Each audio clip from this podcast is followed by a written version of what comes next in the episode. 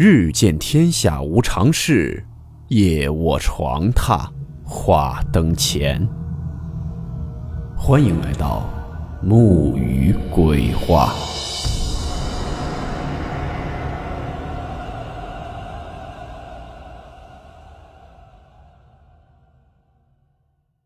大家好，我是木鱼。今天这个故事。也是那位叫做柚子天茶的老朋友给我们分享的一起民间传说。故事名称：犬粮床。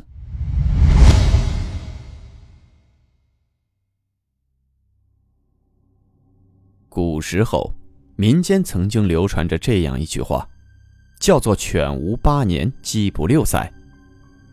意思是说，普通百姓家所养的家犬。过了八年，必须放归荒山野岭，任其自生自灭。所饲养的家鸡，过了六年就要宰杀吃掉，否则日子一久，家畜便会熟知人类的行为习性而模仿，心中必有所感，难免会有妖异之事发生。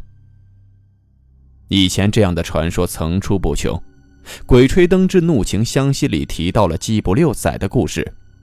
而犬无八年之事，可以在清代笔记志怪中找到出处。话说，古时有位木匠，因其木艺高超、手工精湛，颇得口碑，远近之人都来找他为家中打造床柜器具。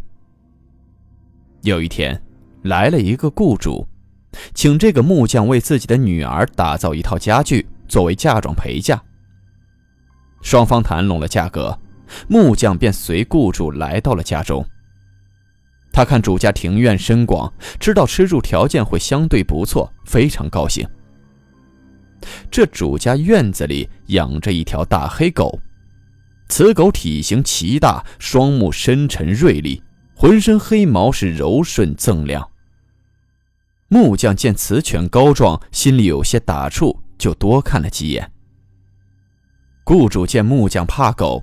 就说：“此乃我看家之犬，在这里已有八九年，向来驯服，并不伤人，师傅不必担心。”说完，招呼下人打扫出一间大屋给木匠作为住处。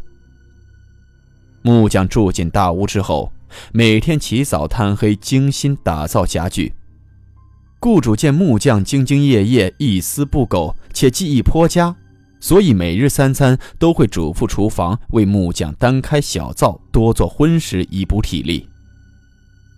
按那边里的习惯，主人每天把饭菜准备完毕，都会把饭菜放于竹篮当中，然后用绳子悬在木梁上，以防被耗子偷吃了。等到木匠忙活完了，进屋来解开绳索，放下竹篮，就能吃喝了。这样持续了几天之后，一天傍晚。木匠收工回来，发现篮中碗碟还在，却都是空的，里面什么饭菜也没有。木匠心想，估计是那雇主财迷，每日三餐好饭好菜有点心疼了，因此故意不放饭食，为的是减免些银两的开销。木匠越想越是生气，可是没有证据，他也不好直接找主人家为自己讨个公道。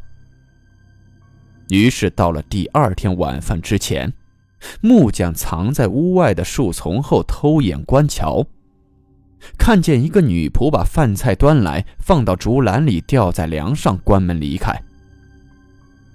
他正打算从树后出来进屋，忽然发现主人家的那条大黑狗悄无声息地走了过来。他像人一般力气。用爪子推开房门后，走进屋中。木匠心知事有蹊跷，不敢惊动他，继续留在原地偷看着。见那只黑狗进屋后，先环视一周，确定没人后，他把桌子旁边的一个小木凳推到了竹篮下方，然后起身跳到了木凳上面，前腿抬起，好像人一样站了起来。他用前爪抓住竹篮。把头伸到篮中，顷刻间就把饭菜吃了个干净。吃饱后，跳回到地上，把木凳轻轻推回原处，然后溜溜达达地走出大屋，掩上房门离去了。木匠见此情景，才恍然大悟，于是惊吓不已，立刻跑到了雇主那里，把事情原原本本的讲述了一遍。雇主听后还不太相信，认为这木匠说谎是想借故加菜。木匠见雇主不信，为证明自己所言不虚，便约好次日黄昏，让雇主跟自己一同躲在屋旁。果然。大黑狗又如往常一般偷吃了饭菜，主人顿时火冒三丈，又急又气，随即命人把那黑狗打出家门，这事儿才算平息。原以为从此平安无事了，眼看工期即将结束，木匠忙碌了一天，很是疲惫，吃了晚饭就倒在床上熟睡。半梦半醒间，就感到身边有物体触碰自己。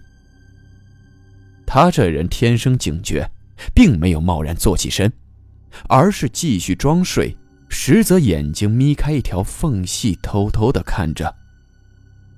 没想到，看见那只黑狗口中拖着一根竹竿，正在自己身边来回的比划，形迹十分鬼祟。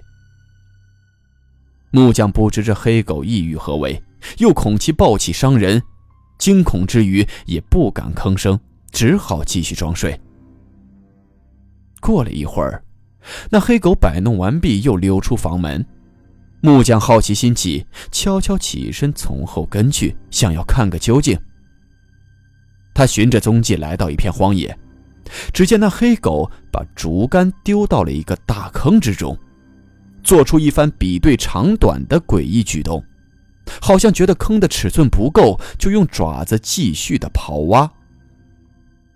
木匠看到这番光景，起初还琢磨，这狗东西刨个坑到底要埋什么。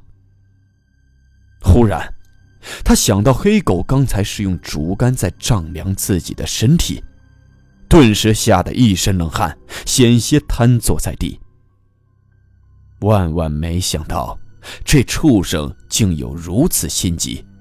因为是自己把他偷吃饭菜的事情告诉了雇主，使其被打出宅门，无家可归，所以怀恨在心，想按照自己身高挖好土坑，然后趁夜深人静的时候咬死自己，拖到坑里掩埋。木匠细思极恐，赶紧一溜烟的跑了回去，将此事全盘说出。主人半信半疑，这时管家站出来提议。扎个身高跟木匠师傅一样的草人，里面塞进鸡血包，再穿上木匠的衣服，放到床上，今晚静观其变。众人纷纷赞同。到了后半夜，大黑狗果然又像人一样，两爪推开房门，悄无声息地溜进了木匠的房子。两眼血红如怪，嘴里的钢牙在黑暗中透着凌厉的杀气，看得躲在窗外的众人都瑟瑟发抖。只见黑狗猛地扑向草人，一口咬断了草人的脖颈，鸡血包被咬碎，血流了满床。黑狗见状，满意的低吠了两声，其声调之诡异，令人不寒而栗。接着。他慢悠悠地叼起草人，拖到郊外事先挖好的土坑，开始掩埋。看清原委的众人强忍着心中恐惧，将那忙着掩埋草人的黑狗乱棍打死。自那以后，那一带的人家再也没有养过大犬。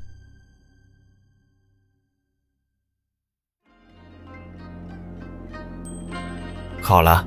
我们今天的故事到此结束，祝您好梦，我们明晚见。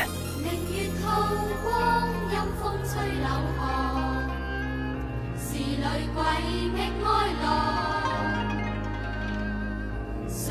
女鬼，心烧